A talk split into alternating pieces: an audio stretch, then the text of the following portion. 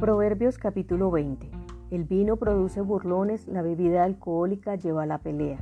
Los que se dejan llevar por la bebida no pueden ser sabios. La furia del rey es como el rugido del león. Quien provoca su enojo pone en peligro su vida. Evitar la pelea es una señal de honor. Solo los necios insisten en pelear. Los que por pereza no harán en la temporada correspondiente no tendrán alimento en la cosecha. Aunque el buen consejo esté en lo profundo del corazón, la persona con entendimiento lo extraerá. Muchos se dicen ser amigos fieles, pero ¿quién podrá encontrar uno realmente digno de confianza? Los justos caminan con integridad.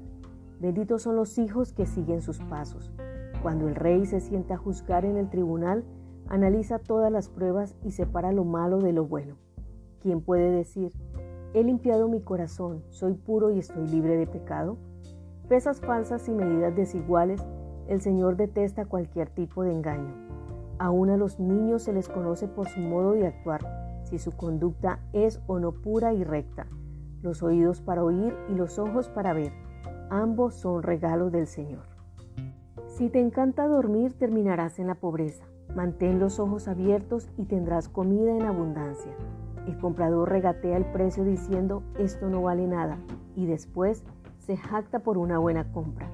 Las palabras sabias son más valiosas que mucho oro y multitud de rubíes. Al que salga fiador por la deuda de un desconocido, pídele una garantía.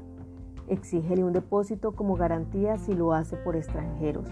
El pan robado tiene un sabor dulce, pero se transforma en arena dentro de la boca.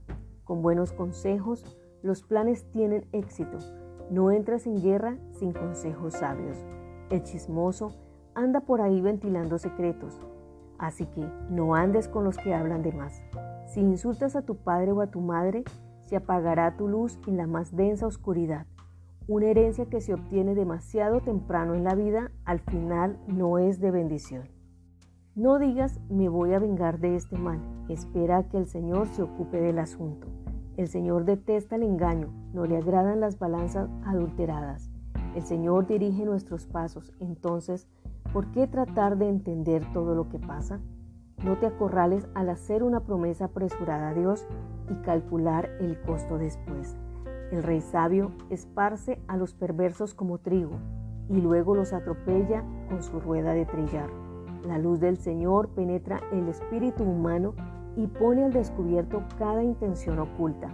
El amor inagotable y la fidelidad protegen al rey. Su trono se afianza por medio de su amor. La gloria de los jóvenes es su fuerza. Las canas de la experiencia son el esplendor de los ancianos. El castigo físico limpia la maldad. Semejante disciplina purifica el corazón. Para querer alcanzar cosas mejores es necesario dejar atrás otras que no sirven.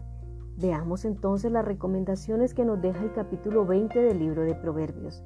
Primero, no perder el control de mi vida ni de mis acciones por las bebidas alcohólicas y la furia evitar los pleitos, dejar la pereza, querer obtener ganancias con engaños y trampas, eliminar el chisme y no tomar venganza. Por el contrario, debo confiar en el Señor, pues Él actuará a mi favor.